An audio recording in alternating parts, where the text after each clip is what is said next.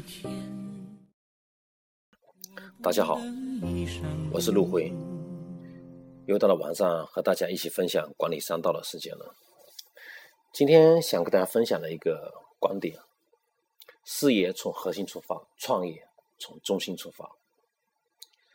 在两年前，我在一次小型的沙龙上给大家分享过一个这样一个道理：所谓多元化的估值折扣问题。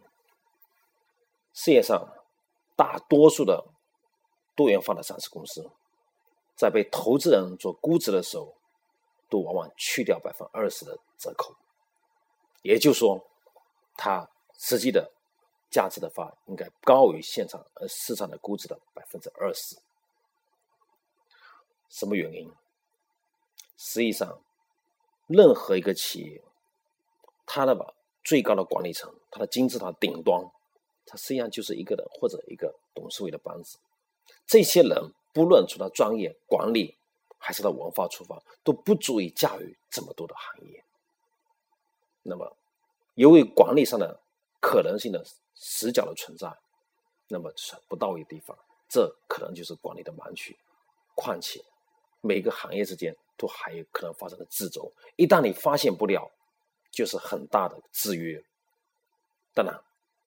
以机遇来看，他已经做到极致了，还仍然被市场做了百分之二十的折扣，那个是前三年的事情，这是估值。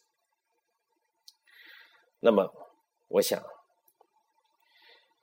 呃，再举一个例子吧。前一段时间去看了一个医药中间体的一个企业，它本身的主营，也就是它的业务收入的大多数是来源于中间体的原料，可它利润的。百分之九十的贡献是来自于他的新产品，可是他这个董事长他花了百分之九十以上的精力放在他的中间体原料上面，也就是那些部分真正他是不赚钱的，又要花了大多数时间，那么就透出个道理，一个思想吧，他整天为了他的百分之九十不盈利的项目在愁眉苦脸，花去了大多数的精力。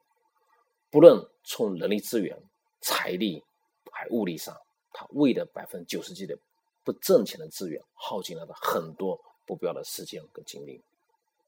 话说回创业，我们知道创业尤其刚开始是极脆弱的。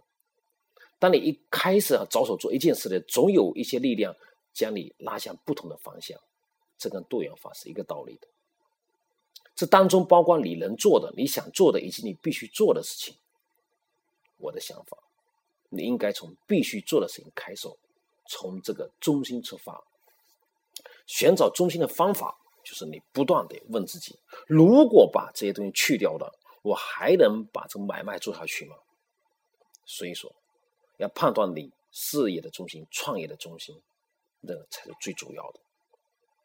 在这个等式里面。你可以再进一步细化想一想，哪些部分是绝对不能被拉掉的？如果有些东西即使没有的，你也能把这个事情给做下去，那么这些东西就不是你事业的中事业的核心，你创业的中心。当你发现了事业中心和创业中心的时候，你就恍然大悟，然后你把所有的精力都集中在这个中心和核心上，把它做强做好，这就是你未来成功的基础。和创业的所在，谢谢大家。